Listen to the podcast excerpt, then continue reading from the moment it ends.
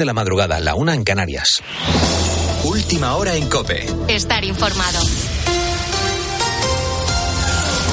12 personas heridas tras una fuerte explosión de gas en Valladolid. Gonzalo Zavalla, buenas noches. Buenas noches, Carlos. Adelantábamos la noticia, eso de la una y media. Hablamos de una explosión de gas en un edificio de cuatro plantas en la calle Goya de Valladolid, que a esta hora ya ha sido completamente desalojado y que de momento se mantiene en pie. Ahora mismo, uno de los puntos de preocupación es que se busca una mujer que vivía en ese bloque y que de momento no ha sido encontrada, aunque tampoco se sabe si estaba en el edificio en el momento de la explosión. Nos vamos hasta esa calle. ¿Cuál es la última hora, Cope Valladolid, Raquel Mateo? Una fuerte explosión de gas en la calle Goya ha sacudido el vallisoletano barrio de La Farola. Me encuentro a 400 metros del lugar de los hechos. El estruendo se ha escuchado en toda la ciudad. Desde las 11 de la noche, este tranquilo barrio ha sido un ir y venir de coches de policía, bomberos y ambulancias. Así han vivido la explosión los vecinos del barrio de La Farola en Valladolid. Estábamos cenando tranquilamente, mis padres y yo, y de repente ha habido un estruendo y un, una, un fogonazo de luz por la ventana y hemos dicho, ¿qué ha pasado? Desde mis ventanas se veía toda la llamarada de fuego y un montón de humo saliendo. Nada, a dos calles. Hemos bajado a la calle a ver qué, qué ha pasado y, y, esto es increíble, muy fuerte. Bueno, aquí humo, ambulancias, bomberos, coches de policía. El edificio de tres plantas donde se ha producido esta explosión ha quedado completamente destrozado. Y hace unos minutos la alcaldesa en funciones de Valladolid ha informado de que se reportan 12 personas heridas en estado grave que han tenido que ser hospitalizadas, dos de ellas, un padre y un hijo, que están en la UCI y en la unidad de quemados respectivamente. Seguiremos este suceso con atención para contarte cualquier novedad. Las buenas noticias que nos llegan tienen que ver con los incendios declarados en las últimas horas. Por un lado, el de Jaraí de la Vera en Cáceres ha quedado extinguido en apenas un par de horas. El de la línea de la Concepción en Cádiz permanece estabilizado y los vecinos evacuados han podido regresar ya a sus casas. Según las primeras estimaciones, ha quemado unas 150 hectáreas. Juan Macías, el alcalde, nos lo contaba en COPE. Está controlado, todavía no está dado por extinguido ni por el consorcio ni por el, el Infoca, pero está controlado y las próximas horas, si todo va como, como está previsto, lo darán por extinguido. Han sido unas 150 hectáreas, es aproximadamente el 8-9% de la superficie del municipio. ¿eh? En Lora del Río, en Sevilla, uno de los fuegos está controlado y el otro estabilizado. Y en Tarragona también han quedado estabilizados el fuego de Perelló y de Montroch de Camp. También el de Elbruck, en Barcelona, que ha obligado a confinar cinco urbanizaciones y a cortar la circulación en la A2 y en la A7. Ahora mismo, esa circulación ya se ha restablecido. Con la fuerza de ABC. Cope, estar informado. Y la otra noticia de la noche tiene que ver con Donald Trump, que ha sido imputado por el asalto al Capitolio el 6 de enero de 2021. Se le imputan cuatro cargos por intentar revertir el resultado de las elecciones en las que perdió frente al demócrata Joe Biden. Pablo Fernández, buenas noches. ¿Qué tal, Gonzalo? Buenas noches. De los cuatro cargos que se le acusan, uno de ellos es el asalto al Capitolio. Lo anunciaba hace menos de dos horas el fiscal del caso, John Smith. El ataque al Capitolio de nuestra nación el 6 de enero fue un asalto sin precedentes a la sede de la democracia estadounidense. Se describe en la acusación fue alimentado por mentiras. Mentiras del acusado dirigidas a obstruir una acción fundamental del gobierno de Estados Unidos, el proceso de recopilar, contar y certificar los resultados de las elecciones presidenciales. Como decía el fiscal, aquel 6 de enero de 2021 se vivieron escenas de tensión en las dos cámaras del Congreso impropias de un país como Estados Unidos. Incluso un policía perdió la vida. Trump no estaba en ese asalto, pero horas antes animó a sus partidarios a marchar hacia el Capitolio porque él defendía que las elecciones estaban adulteradas. Ahora, en cuanto a los tiempos, aún no se conoce la fecha del juicio o de la declaración de Trump por dichos cargos, pero podría darse la extraordinaria circunstancia de ser elegido candidato del, del Partido Republicano. Te recuerdo que ahora mismo lidera las encuestas del partido y, a, y según estas estaría empatado con Biden sin haber sido condenado por estos cargos. Pero el titular a esta hora es este, los Estados Unidos de América contra su presidente Donald Trump. Lo cierto es que esto es una piedra más en la mochila de procesos judiciales del expresidente de Estados Unidos. El 25 de marzo tiene que declarar por el caso Stormy Daniels. El 20 de mayo declara por los papeles de la Casa Blanca que se llevó a su residencia de Florida.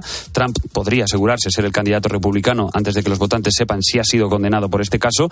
Y luego tiene tres juicios civiles. El 2 de octubre por fraude, el 15 de enero por difamar a la escritora Jean Carroll y el 29 de enero por una demanda colectiva por una estafa piramidal.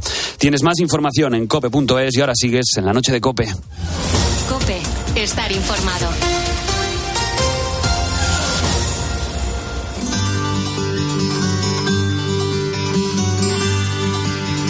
La noche. Beatriz Pérez Otín. Cope, estar informado.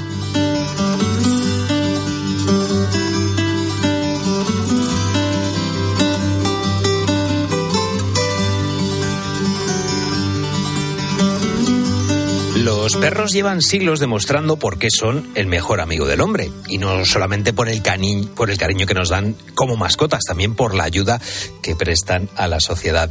Ellos localizan drogas junto a la policía, rescatan a personas al lado de los bomberos y también sirven de guía a las personas ciegas. Pensando en este servicio que hacen, se ha creado a Tefi, un perro robot.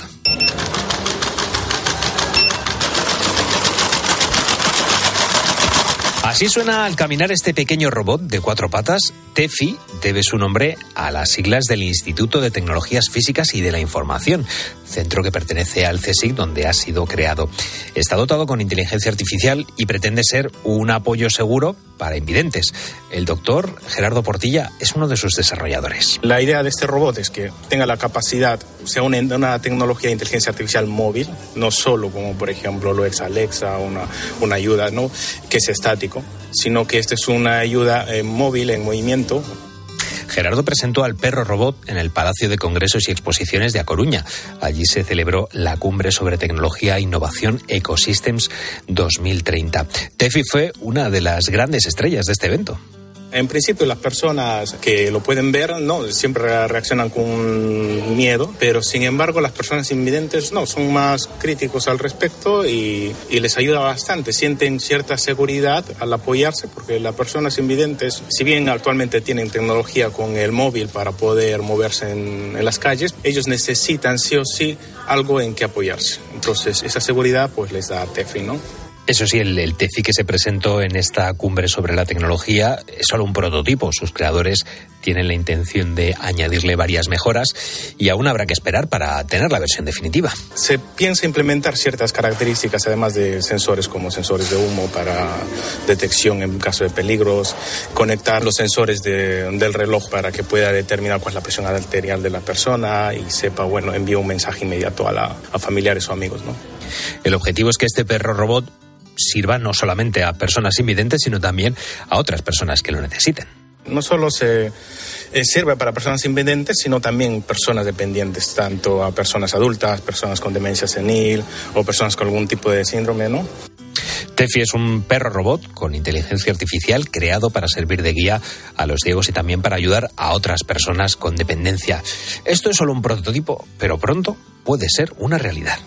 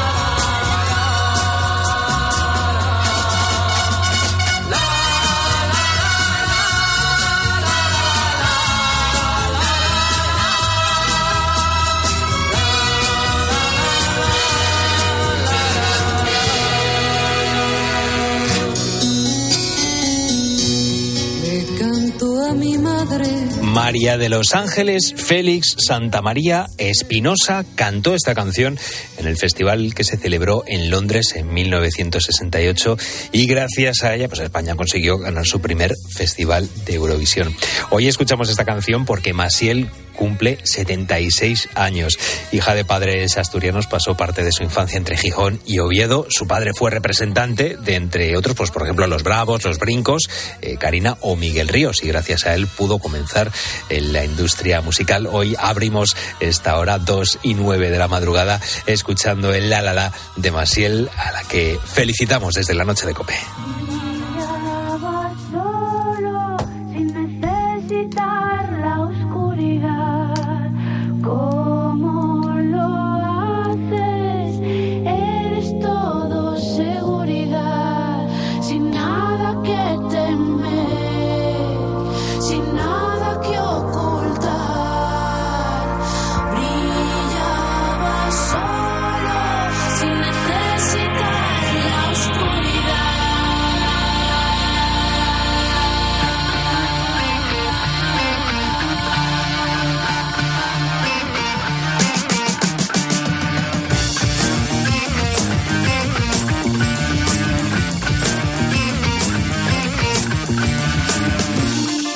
En un momentito vamos a conectar con la JMJ, la Jornada Mundial de la Juventud. Allí nos espera nuestra compañera de Eclesia, Sara Torres. Y justo después, después de esa conexión, vamos a recordar la visita que hicieron a la noche de Cope Íñigo Bregel, cantante de Los Estanques, y la compositora Annie Bisuit, a la que estamos escuchando de fondo. Ellos decidieron unir sus proyectos y lanzaron su disco Burbuja Cómoda y Elefante Inesperado. Eso va a ser a partir de las dos y media de la madrugada. Pero antes, vamos a escuchar esos primeros buitos, esa pregunta que hacemos hoy relacionada con nuestra portada, con las pensiones. Eh, y bueno, pues es, es un semidilema el que planteamos esta madrugada. Raúl Liñares, cuéntanos. Pues sí, es un semidilema, podría entrar perfectamente en el jueves. Pero no, pero como el miércoles, como el miércoles, pues nada, no entra. Pues entró y no pasa nada. Y la pregunta que le hacíamos a nuestros buitos era si se jubilarían ahora mismo, pero eso sí, con una pensión reducida. También si conocen a alguien que esté en esta situación y le planteamos también lo contrario, a aquellos que ya se hubiesen jubilado si seguirían trabajando si tuviesen la posibilidad. Podían mandar su nota de voz al 661 20 15 12 y dejarnos su mensaje en redes sociales, en Twitter y Facebook, donde somos arroba la noche de cope. Y van llegando mensajes. Pero primero tenemos que escuchar a alguien de la redacción como siempre. Y hoy vamos a escuchar a nuestra compañera Beatriz Calderón, que está de vuelta con el equipo del pulpo en Poniendo las calles. Le escuchamos. Hola vos, ¿qué tal? Pues hombre, yo todavía soy muy joven. Yo creo que aunque me lo propusieran, eh, si la pérdida no fuera excesiva, pero ahora mismo me quedaría una pensión muy bajita. Y además, oye, que apetece seguir trabajando, aunque parezca que no. Si me jubilaría cuando llegara a la edad que corresponde, bueno, pues también depende de muchos factores, pero yo creo que ya a partir de los 60 uno busca un buen descanso. bueno, pues ahí tenemos el titular. sí, la, frase, yo creo que la frase final la acaba descubriendo. A Beatriz Calderón le encantaría eh, jubilarse, pero todavía no. Todavía no, sería un poco el, titular que podemos dejar. Y ahora sí, vamos ya a pasar con los mensajes de nuestros oyentes. Vamos a escuchar primero a Manu de Zaragoza y a José Antonio. Ellos nos dicen lo siguiente. Seguramente sí que me jubilaría. Tendría que echarme mis cuentas para ver cuánto me queda a final de mes y si me da para cubrir gastos y vivir un poquito normal, seguramente para adelante. No, no, da con el sueldo entero como para estar con una pensión reducida. Salvo aquellos que hayan tenido un, sueldo muy elevado y hayan podido tener ahorrado para vivir con, con la jubilación reducida, el resto lo dudo bueno, pues nada, de división de opiniones. Eh. División de opiniones. ¿Qué, pensión me quedaría a mí si me jubilase yo ahora? Madre mía. a dos euros al día. Pero, pero, tú has cotizado, hijo mío. Ya, ya habrás cotizado, ¿no? Sí, sí que hemos cotizado, sí, pero bueno, no creo yo que dice por mucho, la verdad. Ya, lo estábamos escuchando, son 15 años de cotización lo mínimo para que te toque pensión. 15 años, pues no, entonces aún nos quedan unos cuantos. suerte, mucha suerte, Raúl Liñares. Vamos poco a poco, pero bueno, también nos comentaban Manu y a José Antonio, nos respondían a la siguiente pregunta. Tendría que encontrar muy, muy bien y muy, muy a gusto en el trabajo y me tendría que salir muy, muy rentable. Si no, pues, pues no. me dedicaré a disfrutar de la vida, a disfrutar de la familia. Pues evidentemente no, porque con el oficio que tengo no me veo yo con, con 70 años subido a un camión es que es verdad. Es ¿eh? que el, oficio evidentemente influye mucho. hay profesionales. A la hora de tomar esta decisión. Sí, sí, el que se tenga que levantar pues ahora a las dos y cuarto de la mañana para irse a hacer pan o para, o para hacer trabajos físicos, eh, levantar sacos de cemento o sacos de harina o lo que sea, incluso sin que tenga que ser una, una profesión demasiado exigente en lo físico, más de uno se lo plantaría, seguro. Apetece más levantarse a las 10 y dar un paseo por la playa, por claro, ejemplo. Hombre, claro. Claro, que sí, claro que sí. y que te paguen por eso también. ya que estamos, vamos a pedir. pues nuestros oyentes pueden seguir mandando su nota de voz al 661 2015 12 y también dejándonos sus comentarios y mensajes en nuestras redes sociales. Estamos en Facebook y Twitter y somos arroba la noche de cope.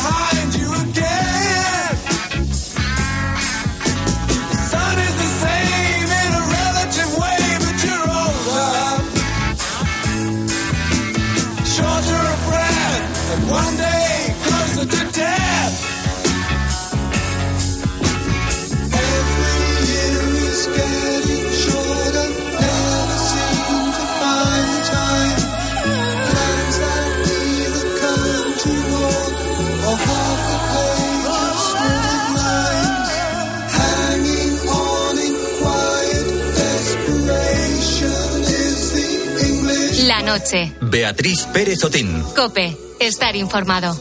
Seguimos en directo en la noche de Cope y durante los próximos minutos vamos a irnos hasta Portugal para vivir la JMJ.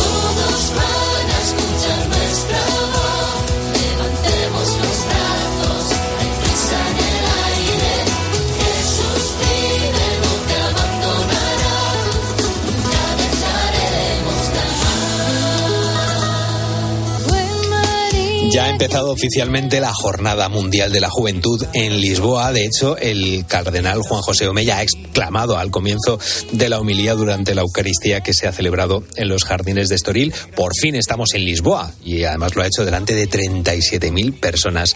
Esto era en Estoril y claro, la imagen es muy curiosa porque junto a esos grandes letreros luminosos invitando a entrar en el famoso casino portugués, pues miles de jóvenes participaban en la misa presidida por el cardenal Omeya, irradiando entusiasmo y con unas ganas locas de comerse el mundo. La Jornada Mundial de la Juventud este año se celebra en Lisboa entre el 1 y el 6 de agosto.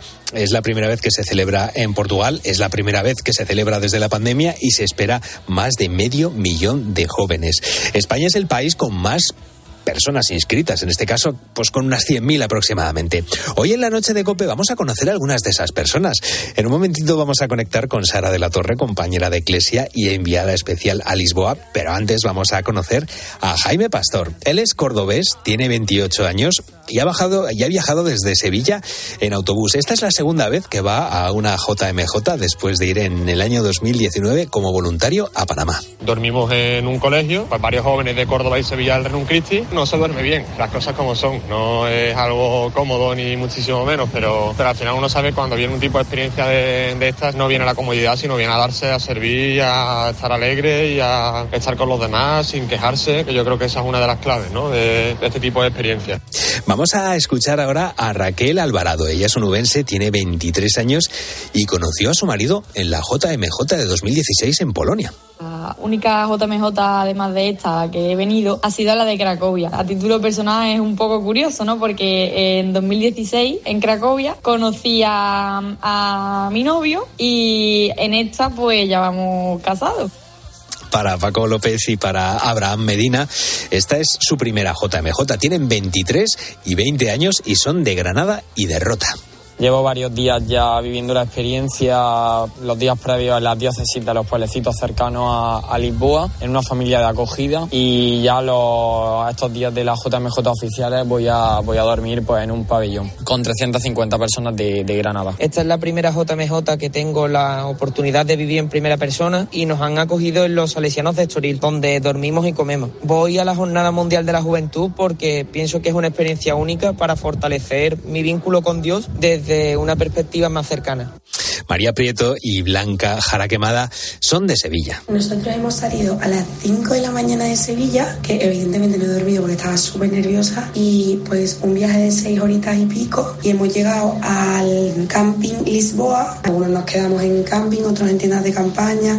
Y vengo a la JMJ con mi movimiento, que es Cursillos de Cristiandad. Llegamos ayer todos por la mañana temprano con muchas ganas y nos quedamos en un colegio en el que somos como mil personas. Es mi primera JMJ y vengo porque creo que es una oportunidad. Estas son algunas de las personas que van a ir a la JMJ y a esta hora de la madrugada nos vamos a ir precisamente allí, a Lisboa, para ver cómo se está celebrando esta jornada. Gracias Señor porque siempre has estado en silencio en el mundo conmigo. Lucho, me caigo, levanto y aguanto. Gracias por los dones que me ha regalado y voy contra corriente delante de gente, no temo a la muerte. Soy como siempre quise ser, no tengo barreras que nublen mi mente. Gracias Dios Padre por lo creado, gracias Dios Hijo por lo contemplado, gracias Espíritu Santo, las letras que fluyen son parte. Santo, cristiano de Líbrame, sálvame, límpiame, tú eres mi mundo y eso solo basta. Ven, conocerás la Estamos escuchando a Grillex. Esta canción sonó en Estoril ayer en el concierto de encuentro de jóvenes españoles. Eh, hace unas horas ha sido la misa de inauguración. Se ha celebrado esta primera celebración de la misa en Lisboa. Eh, Sara de la Torre, compañera de Iglesia y enviada especial a Lisboa. Muy buenas noches. ¿Qué tal estás? Muy buenas noches, Carlos, y buenas noches a todos. Estamos disfrutando. Hace unas horas que ha terminado, como dices, esa Eucaristía que ha dado inicio a la Jornada Mundial de la Juventud 2023 y todavía seguimos de fiesta en este parque Eduardo VII, donde son muchos los peregrinos que han sabido separar los momentos de oración con los festivos y ahora mismo, pues mira, a estas horas seguimos aquí disfrutando de canciones, de música y también pequeños grupos de oración. Qué bien, qué bien. Pues oye, es verdad que se puede, se puede diferenciar esas dos cosas. Oye, se puede eh, celebrar perfectamente la palabra de Dios y luego, oye, disfrutar también con el resto de personas. Eh, ¿Cuántas personas hay ahora mismo en la, en la JMJ? No sé si tienes el dato. Sé que españoles eh, somos los más numerosos, hay 100.000 jóvenes, y mal no tengo las cifras. Eso es, mira, nos podemos poner la medalla, porque es cierto que los peregrinos españoles son los más numerosos.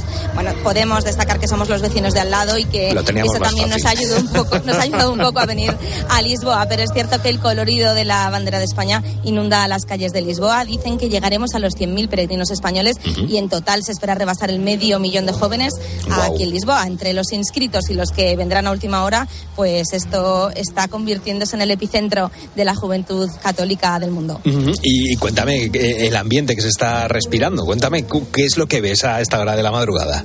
Mira, Carlos, eh, a estas horas de la madrugada todavía impresiona el ambiente por las calles, jóvenes en grupo, eh, hay mucha organización de congregaciones, de movimientos, de parroquias, colegios. La verdad que el ambiente es festivo, el ambiente es de fraternidad entre todos, cantando. hay pequeños grupos que hacen oración en las capillas que están abiertas toda la noche para poder hacer adoración nocturna. Es decir, el ambiente es bueno. Yo que hacía tiempo que no vivía una JMJ estoy impresionada, te lo tengo que reconocer. Claro, porque es la primera JMJ que desde la, desde la pandemia había ganas de la celebración, ¿verdad?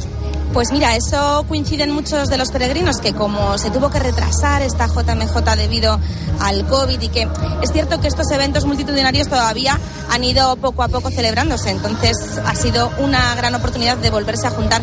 Es muy em, habitual para ellos eh, celebrar la fe en pequeñas comunidades, pero no en grandes masas como lo estamos viviendo ahora. Claro, y bueno, además eh, hay personas que están yendo a la JMJ por primera vez. Sé que a tu lado está Carlos Juan Ortigosa. Carlos, muy buenas noches, ¿qué tal estás?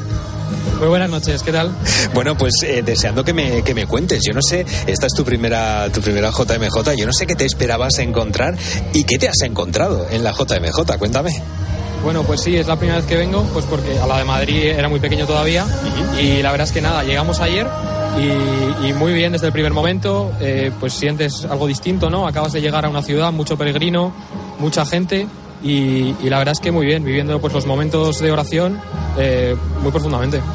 ¿Qué, es lo que más te ha llamado la atención de la, de la JMJ que se está haciendo en, Lisboa? No sé si en la cantidad de gente que hay, el sitio en el que estáis, no sé si me puedes describir el sitio en el que estáis eh, haciendo las celebraciones, celebrando los conciertos, dónde estáis durmiendo, si me puedes contar todo eso, pues oye, los oyentes de la noche de Cope, a mí por lo menos me interesa saberlo y seguro que a ellos también. Sí, pues eh, en general eh, los grupos de peregrinos solemos dormir pues en colegios o en sitios así eh, grandes para poder tenerlos todos. Nosotros concretamente estamos durmiendo en, un gimnasio de un colegio de aquí de Lisboa. Y, bueno, las celebraciones un poco de todo. La de hoy ha sido la misa de inauguración en un parque aquí muy grande, en el centro de Lisboa. Y la de ayer, que fue la misa de la, de la diócesis de España, pues en, en, Estoril, al lado del casino de Estoril, también unos jardines muy grandes, muy bonitos. Y la verdad es que lo que más me ha sorprendido es pues la cantidad de gente de muchos países de muy lejos que vienen, ¿no? O sea, estás aquí y ves pues banderas europeas, por supuesto, pero ves gente del Caribe, de África, de, sitios muy lejanos y la verdad es que es, es muy bonito y, y, ver gente, ver católicos eh, pues en esas partes del mundo, ¿no? Eh, dices que estás durmiendo en un gimnasio, ¿cuántas horas has dormido, Carlos? Pues esta noche cinco o así, pero bueno, uno se levanta, se levanta con ánimo. Oye, ¿y qué actividades estáis haciendo durante, durante el día? Pues eh, esta mañana, como realmente no, no, había empezado la JMJ formalmente, sino que ha sido con la misa de bienvenida esta tarde, hemos tenido un, encuentro con el grupo con el que he venido yo, un encuentro, pues eso, de ese grupo, y nada, luego hemos hecho un poco de turismo por Lisboa. Y, eh, un poco eso. Mañana tenemos, bueno, eh, miércoles, jueves y viernes tenemos catequesis por la mañana y distintas actividades por Lisboa, pues un poco con, libertad para lo que cada uno quiera y pueda ir. Y la última pregunta que te quiero hacer, Carlos, es ¿qué es para ti la, la JMJ? Pues la verdad es que, como te digo, acabo, acabo de llegar y estoy un poco descubriéndola, ¿no? Pero, pero al final es eso, poder compartir eh, la fe con, con, otros jóvenes, eh, de cualquier parte del mundo, de, con otras culturas, de otros lugares y eso, pues vivir un poco la fe en comunidad, que al final es como, como mejor se vive. Pues eh, Carlos Juan Ortigosa, uno de los jóvenes que están participando en Lisboa en la Jornada Mundial de la Juventud, en la JMJ. Muchas gracias por contárnoslo en el micrófono de la cadena COPE. Muchas gracias a vosotros por, pues, por dar voz y, y poder que la gente se entere de esto. Eh, Sara, sigues por ahí, ¿verdad? Sí, sigo por aquí. Mira, eh, me hace gracia porque eh, comentabais el sitio donde habíamos estado anoche con todos los españoles en esa gran fiesta y era en los jardines del casino de Estoril. Y la verdad que llamaba mucho la atención cómo ese casino eh, vacío contrastaba con los gritos de los jóvenes españoles alabando a Dios y rezando. La verdad que era una situación curiosa. Ujú. Eh, ¿Cuándo llega el Papa Francisco? No sé si es hoy miércoles cuando, cuando está prevista la, la llegada. Eso es, mira, en unas horas, en unas horas aterriza el Papa porque eh, llega aquí al aeropuerto a las 10 de la mañana y ya comienza una jornada maratoniana porque tiene varios encuentros entre los oficiales y en- también se reunirá con los sacerdotes, consagrados, religiosos. La verdad que el día de mañana va a ser bastante intenso también para el Papa Francisco.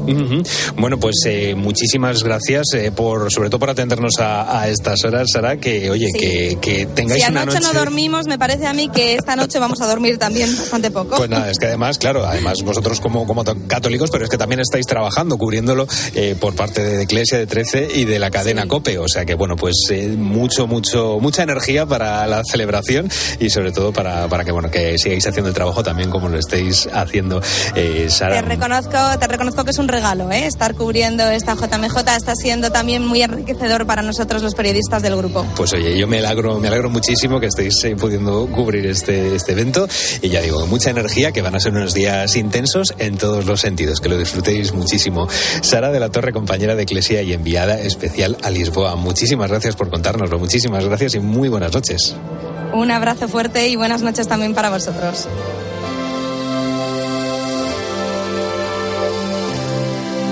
La noche. Beatriz Pérez Otín. Cope. Estar informado.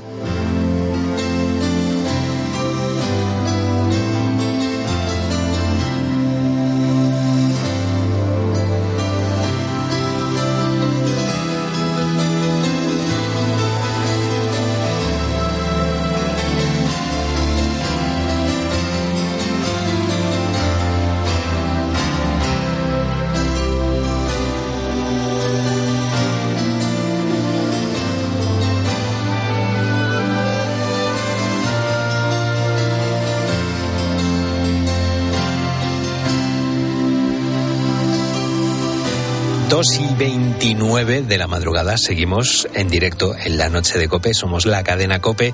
Y ahora vamos eh, a hablar, bueno, de, del un tema muy curioso que hemos eh, conocido en la noche de Cope, porque según el diccionario, eh, recordarnos si- significa traer a la propia memoria algo percibido, algo que hemos aprendido y conocido, algo para retener en la mente. Pues esta acción de recordar es la que no pueden hacer más de 50 millones de personas en todo el mundo. Todos ellos tienen, desgraciadamente, algún tipo de, de demencia y se espera que esta cifra aumente en el futuro. Por eso es importante hacer todo lo que esté en nuestra mano para tratar de frenar el desarrollo de esta enfermedad. Para ello, en algunas residencias se utiliza desde hace años una herramienta que estimula los pacientes, que es la llamada terapia con muñecos. Raúl Liñares, vamos a contar en qué consiste este proyecto. Pues vamos a ello y mira, te cuento, esta terapia empezó en Estados Unidos y se lleva realizando aproximadamente desde la década de los 80. Se trata de un tratamiento no farmacológico basado en el uso de muñecos terapéuticos que tienen apariencia de bebé. Natalia Rosillo es terapeuta ocupacional en el Centro Referencia Estatal de Alzheimer del Inserso y allí llevan utilizándola desde su apertura. Es una terapia que utilizamos pues con diferentes objetivos como puede ser aliviar los síntomas psicológicos y conductuales del comportamiento, aumentar la motivación o reducir estados de frustración. Podemos también conseguir que tenga una mayor conexión con el entorno, evitar ese aislamiento que a veces encontramos tanto en centros residenciales como en centros de estancia diurna. Esta terapia está dirigida a personas con demencia, pero en fase más moderada o avanzada. Se trabaja mucho la parte emocional. El simple contacto entre el paciente y el muñeco genera una serie de aspectos positivos que hacen pues más llevadera esta enfermedad. Pero para que el funcionamiento de la terapia salga adelante hay que tener en cuenta diferentes aspectos. Importante conocer pues toda su historia de vida, qué acontecimientos significativos ha habido en su vida, tan, tanto positivos como críticos, porque es cierto que en ocasiones pues encontramos personas en las que han sufrido la pérdida, por ejemplo, de, un hijo, de un ser querido importante, y eso puede que vaya a ser algo negativo. Entonces siempre va a ser muy importante hacer una evaluación antes de plantearnos la, la intervención. La evaluación también se puede hacer de diferentes formas. Una de ellas es observando al paciente cómo reacciona al ver al muñeco o viendo a otro compañero cómo actúa con el objeto. Y también introduciendo poco a poco esta terapia de forma individual o grupal. También a veces simplemente pues se lo entregamos o dejamos que ellos lo cojan de una forma libre para ver cómo reaccionan o cómo interactúan. Nosotras observamos sobre todo que hay una mejora significativa del estado emocional, pues son capaces de sonreír, de comunicarse con el resto de compañeros. con sus manos. No descansa, no tiene calendario y hace girar el día su compás y. En este aspecto, siempre que se vaya a utilizar este tipo de intervención, es importante tener en cuenta el momento sobre todo de entrega y retirada del muñeco. A veces realizan sesiones guiadas o también lo pueden hacer de un modo libre. Nosotras siempre se lo presentamos como un objeto y les dejamos libremente a ellos que elijan. A través de su reacción vamos a ver si ellos se dirigen a él como un muñeco o como un bebé. Es lo que conocemos como la mentira terapéutica. Hay en ocasiones que no es necesario decirles la verdad si esto no les va a provocar a ellos ningún daño. Las sesiones siempre están pautadas para que los pacientes estén un tiempo determinado con el muñeco, porque muchas veces es difícil que los pacientes estén realizando la misma actividad durante mucho tiempo. Eh, dependiendo del caso, las sesiones pueden ser de una hora, a veces pueden ser pues 24 horas que lo llamamos para ayudarnos en un momento clave. Hay personas que tienen alteraciones conductuales en el momento del baño, que es una situación complicada para las personas con demencia y por ejemplo pues se puede usar el muñeco como un objeto de transición, como un apoyo, una ayuda para que la persona se relaje en ese momento o en el momento de la comida. Los muñecos tienen que reunir una serie de características. Es importante, por ejemplo, la medida, el peso, los ojos también. Estos los tienen que tener abiertos porque si no, se corre el riesgo de que los pacientes piensen que es alguien que no va a despertar nunca o incluso un objeto que está muerto. Por tanto, cuanto más real sea el muñeco, mejor.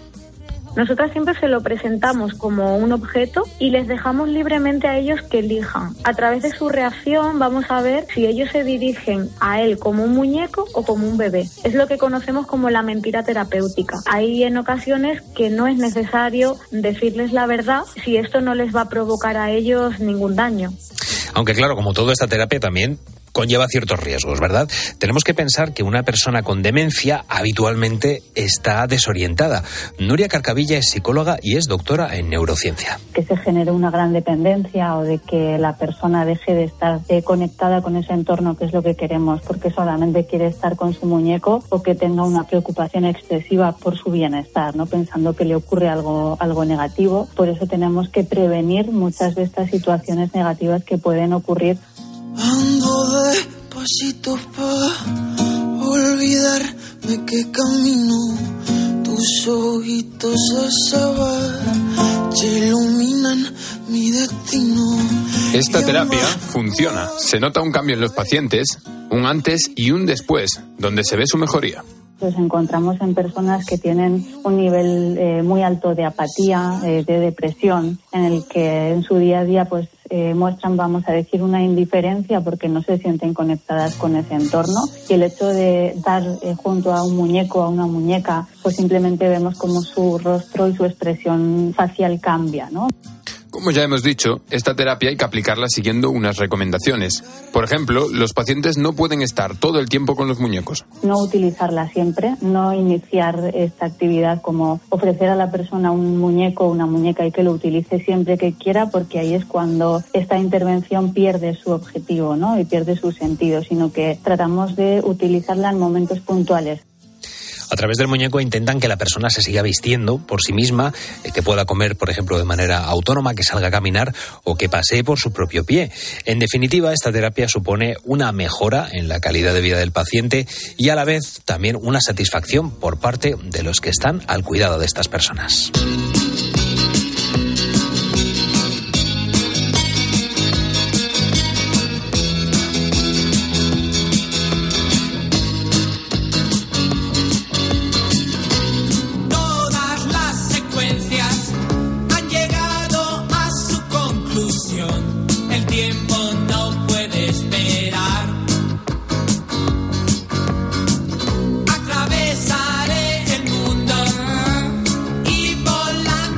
Recordar, Raúl Liñares, el tema del que estamos hablando esta madrugada con nuestros oyentes, con nuestros buitos. ¿Qué les estamos preguntando? Pues hoy estábamos hablando en nuestro tema de portada de las pensiones y queríamos saber si nuestros oyentes se jubilarían ahora mismo con una pensión reducida. También si conocen a alguien que estuviese en esta situación y le planteamos lo contrario. Si ya estás jubilado, ¿tú seguirías trabajando aunque no tuvieses la edad de hacerlo? Bueno, pues puedes mandar tu nota de voz al 661 20 15 12 o dejarnos tu mensaje en redes sociales en arroba la noche de cope, Twitter y Facebook.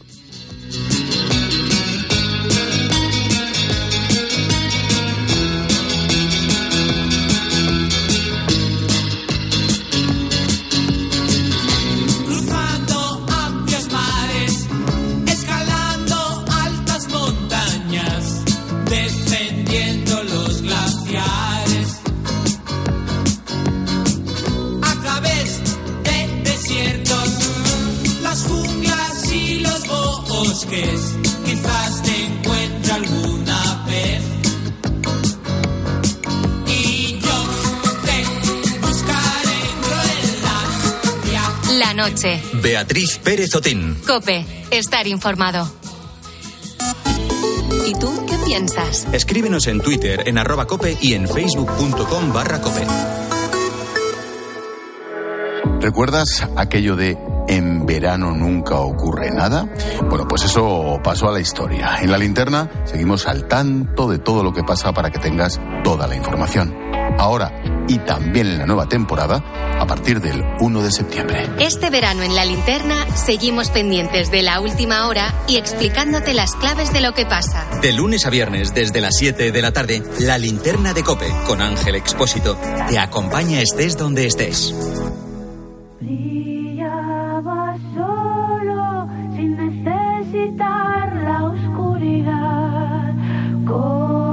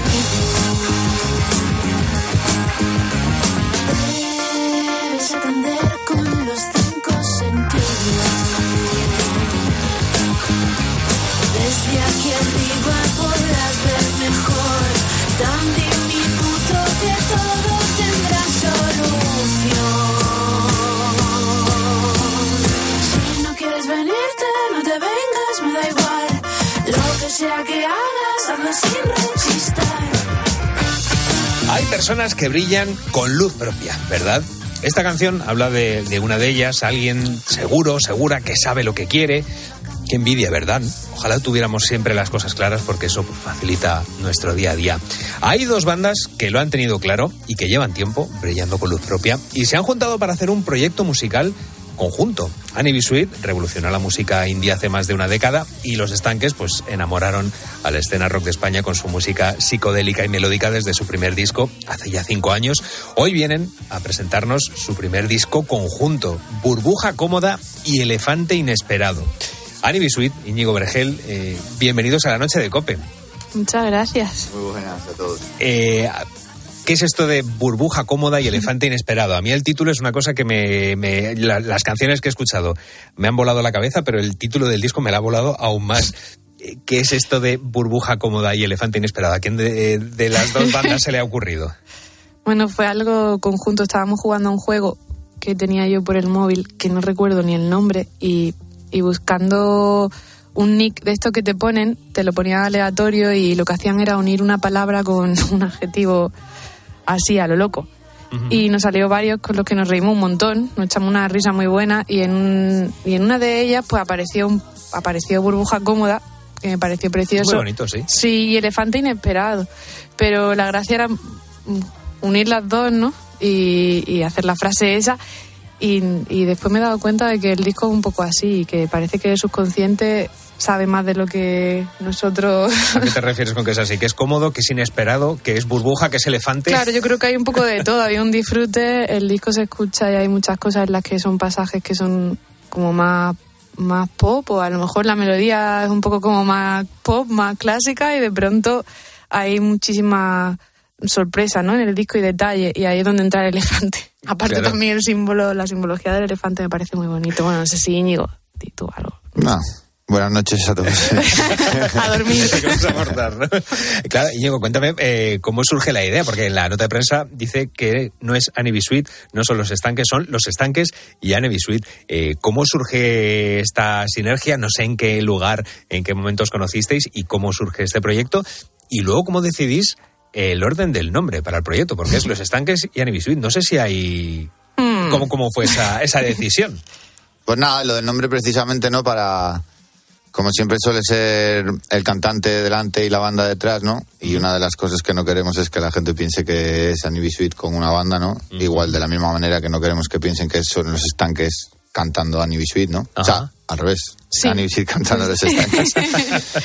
Y, y bueno, nos pareció interesante, ¿no? Pues el hecho sin más de cambiarlo y tener ahí la, la cosilla esa para, pues bueno, por jugar un poco con la, con la cosa esta, ¿no? Yo creo que se sabe claramente cuando escu- uno escucha el disco y a poco que conozca un poco las discografías de las dos bandas, sabe que, que es una mezcla. O sea, que al final lo del nombre da igual. Es un detallejo. Sí. Es un detalle. Habíamos pensado en en buscar otro... Nombre. Sí, lo que pasa que bueno, tampoco le dimos muchas vueltas y luego yo No utilizasteis la aplicación de... de No, Annie no, De hecho, Héroe Princesa era bastante guay. Ya. Era Princesa otro- era. Héroe Princesa era otra de las cositas que salía. Está chulo. ¿Y, y cómo, cómo surge esta, esta idea de los estanques y Annie Bisuit? ¿En, en qué lugar? ¿En qué momento? ¿Qué noche? Me imagino que sería de noche cuando, cuando os conocisteis. A lo mejor estoy presuponiendo algo, los, ya sabemos estos clichés que tenemos de los, de los músicos, pero, pero ¿dónde fue, dónde surgió la idea de decir, oye, vamos a hacer los estanques y Annie Bisuit? Bueno, nosotros, Marcos, es nuestro manager, nos estaba diciendo que nos llevaba ya tiempo diciendo que, que había oído que a Ana le molaban los estanques y tal. Se dice por Es, que- es como, el, como el amigo, ¿no? Del instituto. Oye, que, que le gustas a... Total, total. Y, Y hubo rollo, entonces. y nada, sí, bueno, nosotros lo fuimos dejando pasar porque estábamos ahí metidos en nuestra cueva tranquilamente. Y llegó un día ya en el que era tan reiterado la movida que dije, bueno, voy a, primero voy a pegarme un repaso al último que ha hecho porque yo la conocía, la tenía fichada y tal, pero no, no la seguía, vaya. y, y de hecho, vamos, me lleva una sorpresa, ¿no? Porque, sin más, por el nombre, yo qué sé, al final lo que dices tú de los, los prejuicios de los músicos, ¿no? Pues también nosotros Claro. lo tenemos, ¿no? Pues yo qué sé, pues no, lo conocíamos, nunca, no, nunca no nos habíamos parado a escucharlo y tampoco tal, ¿no? Al final te metes por, por esto y descubres que, pues, que es un artistaza y tal. ¿Y cómo ha sido la sinergia en el trabajo? Yo no sé si ha habido muchas peleas, eh, ha ido todo rodado. Claro, vosotros dos precisamente sois letristas. No sé si ha sido, venga, tú compones esta parte de canción o esta canción la compongo yo. ¿Cómo ha sido esa, esa sinergia de trabajo? Bueno, hay tres tipos de canciones, ¿no?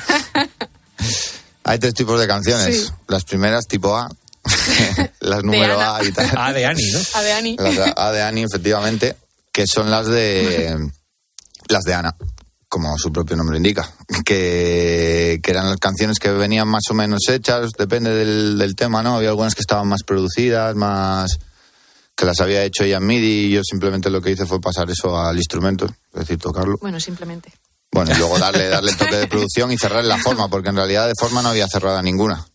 Y luego otras que eran más bocetillos de Ana, que esas son las tipo C, porque vamos a dejar las B para las Vergel, que soy yo. Venga, me parece guay. Vale. Muy bien.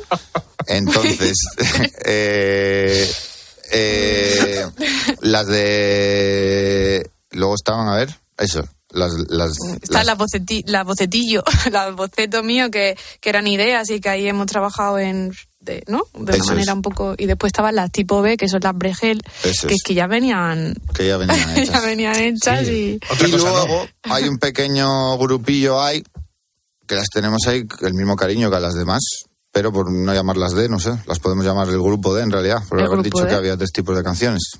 Pues pero hay cuatro. Vale. Caray. Que son dos que hicimos para expresamente para este disco. Para este disco.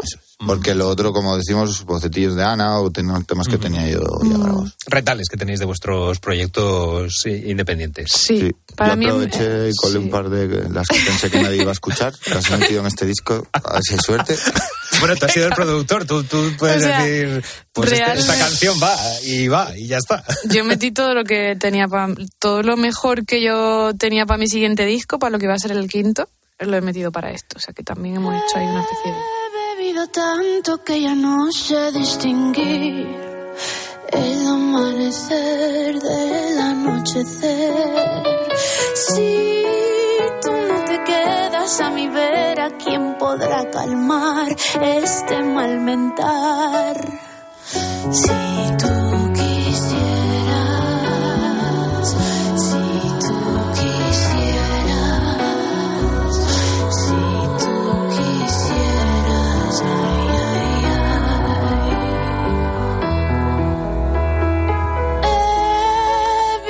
Tanto que ya no sé distinguir el amanecer del anochecer. Si tú me pidieras primaveras, te daría el mar, lirios y azar. Esta canción que estamos escuchando, He bebido tanto de los estanques y. Sweet, eh, he bebido tanto que estoy muerto de sed. Yo no sé si recordáis cuál fue la borrachera más épica que habéis tenido eh, a lo largo de vuestra vida. Sí, es por eso fue tan épica, porque no la recuerdo. No, no se Yo- recuerda, ¿no? Pues yo creo que la borrachera más épica que he tenido en mi vida es estando nada borracha. Que eso sí que te Oh. da en la cabeza, que, que fue de hecho escribiendo un poco esta canción, que es como que te da, que la cabeza te da unos tumbos y no has mm, bebido realmente, pero sientes como eso y al final dices, joder, si es que ni, ni bebiendo he sentido esto, ¿qué me está pasando? Eso es una borrachera, no borrachera, pero se- no sé si me he explicado bien, pero existe eso. El concepto de El estar con- borracho sin, estar borra- sin haber bebido. Sí. Os, os preguntaba antes por, por esas sinergias, eh, ¿no ha habido ningún tipo de, de discusión? ¿No ha habido broncas a la hora de, de componer este, este disco? ¿Ha ido todo ligado y perfecto? Pues así que recordemos, no. Ninguna. Sin problema. Ha habido broncas por poner el aire acondicionado o no ponerle. Por eso sí. De hecho, mira cómo estoy. Sí, sí, por eso. Ahora no te preocupes que lo, que lo voy a quitar. Ah, ah, mira. Sí, sí, claro, porque... Pues yo no me había dado ni cuenta. Claro, porque vas con la puesto, americana, joder. claro. Claro, eso Uf, qué frío. Claro. Eh, pues quiero que me, que me demostréis eh, que ha ido todo ligado. Ani, te voy a pedir que digas algo bueno de haber trabajado con los estanques o, o personificado en Íñigo. Eh, Íñigo, te voy a pedir lo mismo, que digas algo bueno de, de Ani trabajando.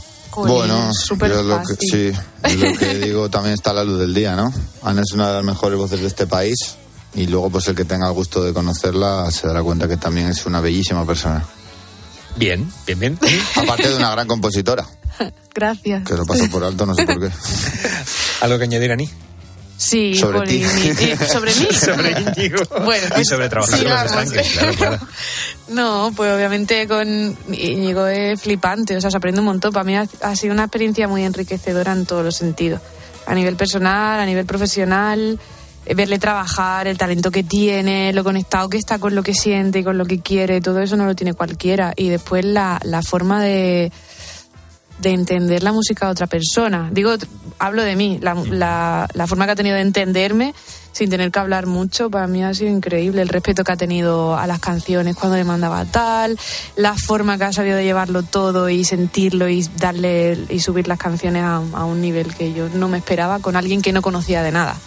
Cuando te llevas Bueno, conociendo 20 Eso también es fruto de que tenemos unas referencias muy parecidas y las miras puestas en algo bastante parecido, que igual a simple vista, de hecho también es otra de las cosas que me sorprendió, ¿no? Que luego compartiendo música y tal, andábamos mucho en la onda. Y eso fue una de las cosas que hizo precisamente que en vez de ser un tema haya acabado siendo un disco. Un disco. Efectivamente. Yo Pues- creo que, que la conexión que tiene Íñigo con la música es súper complicado encontrarla en mucha gente. Es como que parece que sabe, tiene ahí como una antenilla que no a todo el mundo le sale y es como de... de pronto agarra eso y sabe cómo convertirlo en algo muy guay. Y eso Soy un friki, vaya. Sí, sí, sí, da- damos fe porque que seguimos en redes sociales sabemos tus virtudes como, como teclista, como multiinstrumentista. Es, es una auténtica maravilla.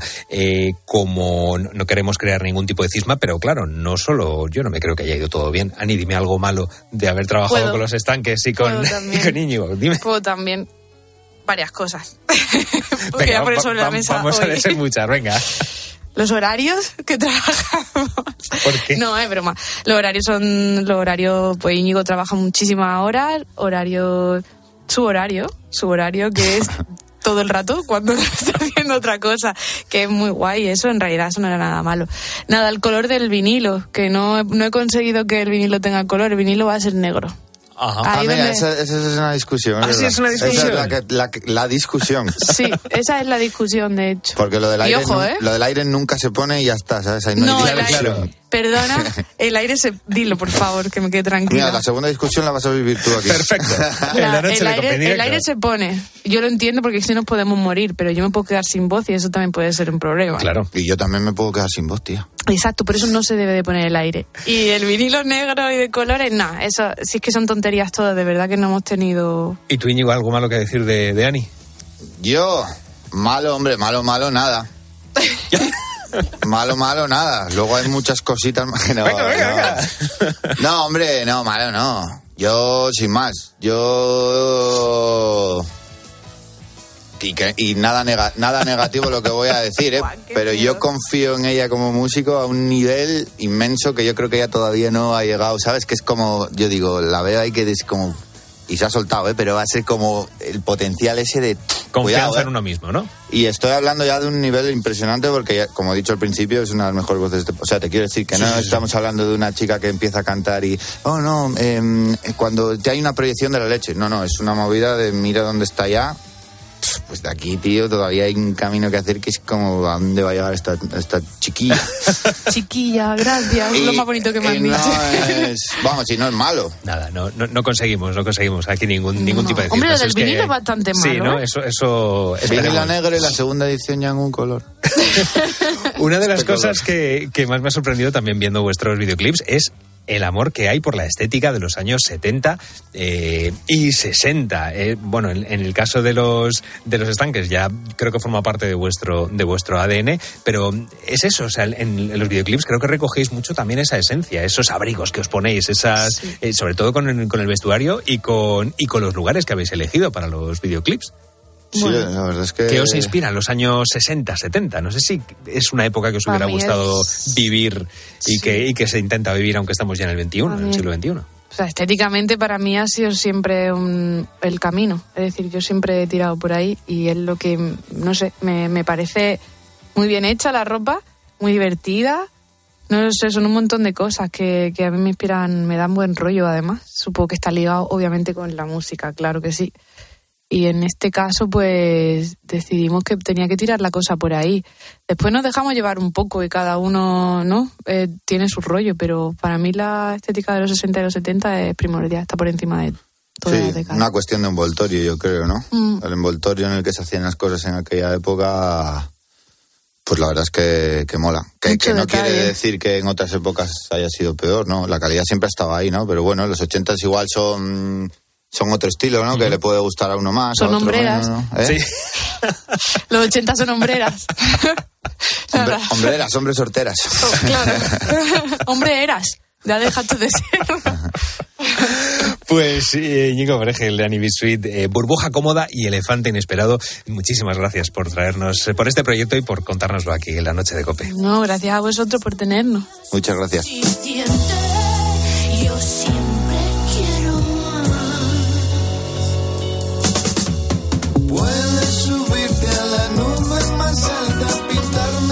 Soles que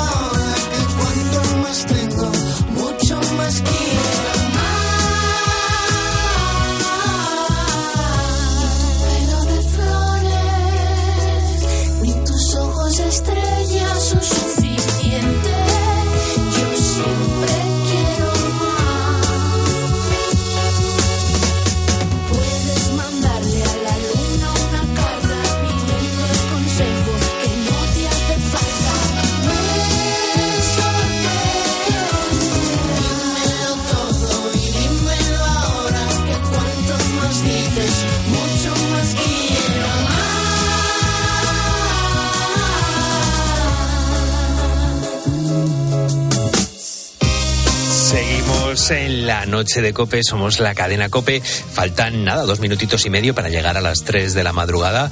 Raúl Iñares, ¿qué nos están contando nuestros buitos? Esta once les preguntamos por las pensiones. Sí, les preguntábamos exactamente si se jubilarían ahora mismo, pero con una pensión reducida, si conocían a alguien que estuviese en la misma situación y también le planteamos lo contrario, si seguirían trabajando aunque tuvieran la edad para jubilarse. Manda tu nota de voz al 661 20 15 12 o déjanos tu mensaje en redes sociales. En Twitter y Facebook somos arroba la noche de cope. Vamos a escuchar a mi paisano José, otro de los tantos camioneros que nos escuchan. Pues no, no me jubilo ahora mismo. Ya me gustaría. Y aunque fuera con cuatro duros, pero lo que me permitiera, lo que me permitiera para, para coger y descansar. Bueno, pues él ya ves, se jubilaría ahora mismo. Él lo tiene, lo tiene claro. Lo tiene muy, muy clariete. Pues pueden seguir mandando nuestros oyentes sus audios a la- y notas de voz al 661 20 15 12 y también sus comentarios y mensajes en nuestras redes sociales. Estamos en Facebook y Twitter y somos arroba la noche de cope. Now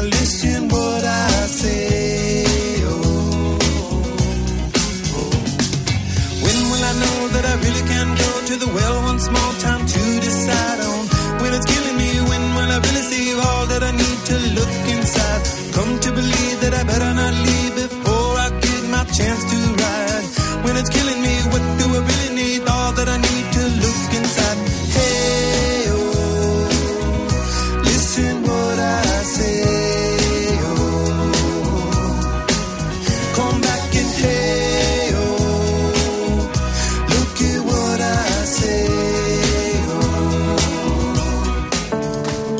Testigos de la fe. La vivencia de los cristianos en COPE. Joaquín Tamarit, nuevo presidente de Vida Ascendente. para conectar a través de la espiritualidad, llevar a la nueva generación de mayores a la religiosidad. Y piensen en el destino de la vida, en el sentido de la vida, hacerles saber perder el tiempo. Cuando los conoces, el agradecimiento es enorme. Eh, la gente, cuando vas a verla, rezuma alegría, rezuma reconocimiento y es una cosa que te rebota a ti también. Cuando vas a acompañar a una persona que está en una residencia, está sola, eh, cuando llevas a los niños a las residencias, rezuma la alegría.